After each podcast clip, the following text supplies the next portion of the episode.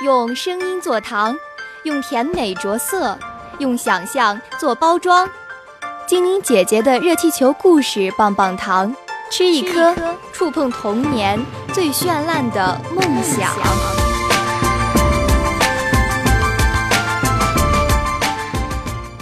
爱挑食的小白兔，小白兔的家住在森林里的一栋蘑菇房子里，房子一共有三层。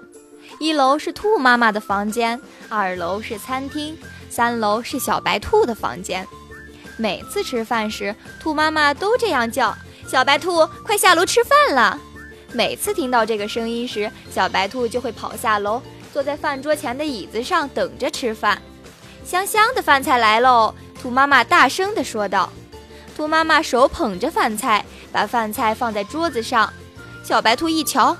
原来兔妈妈做了许多草莓派、青草蛋糕和白菜饼，可就是没有小白兔爱吃的萝卜饼。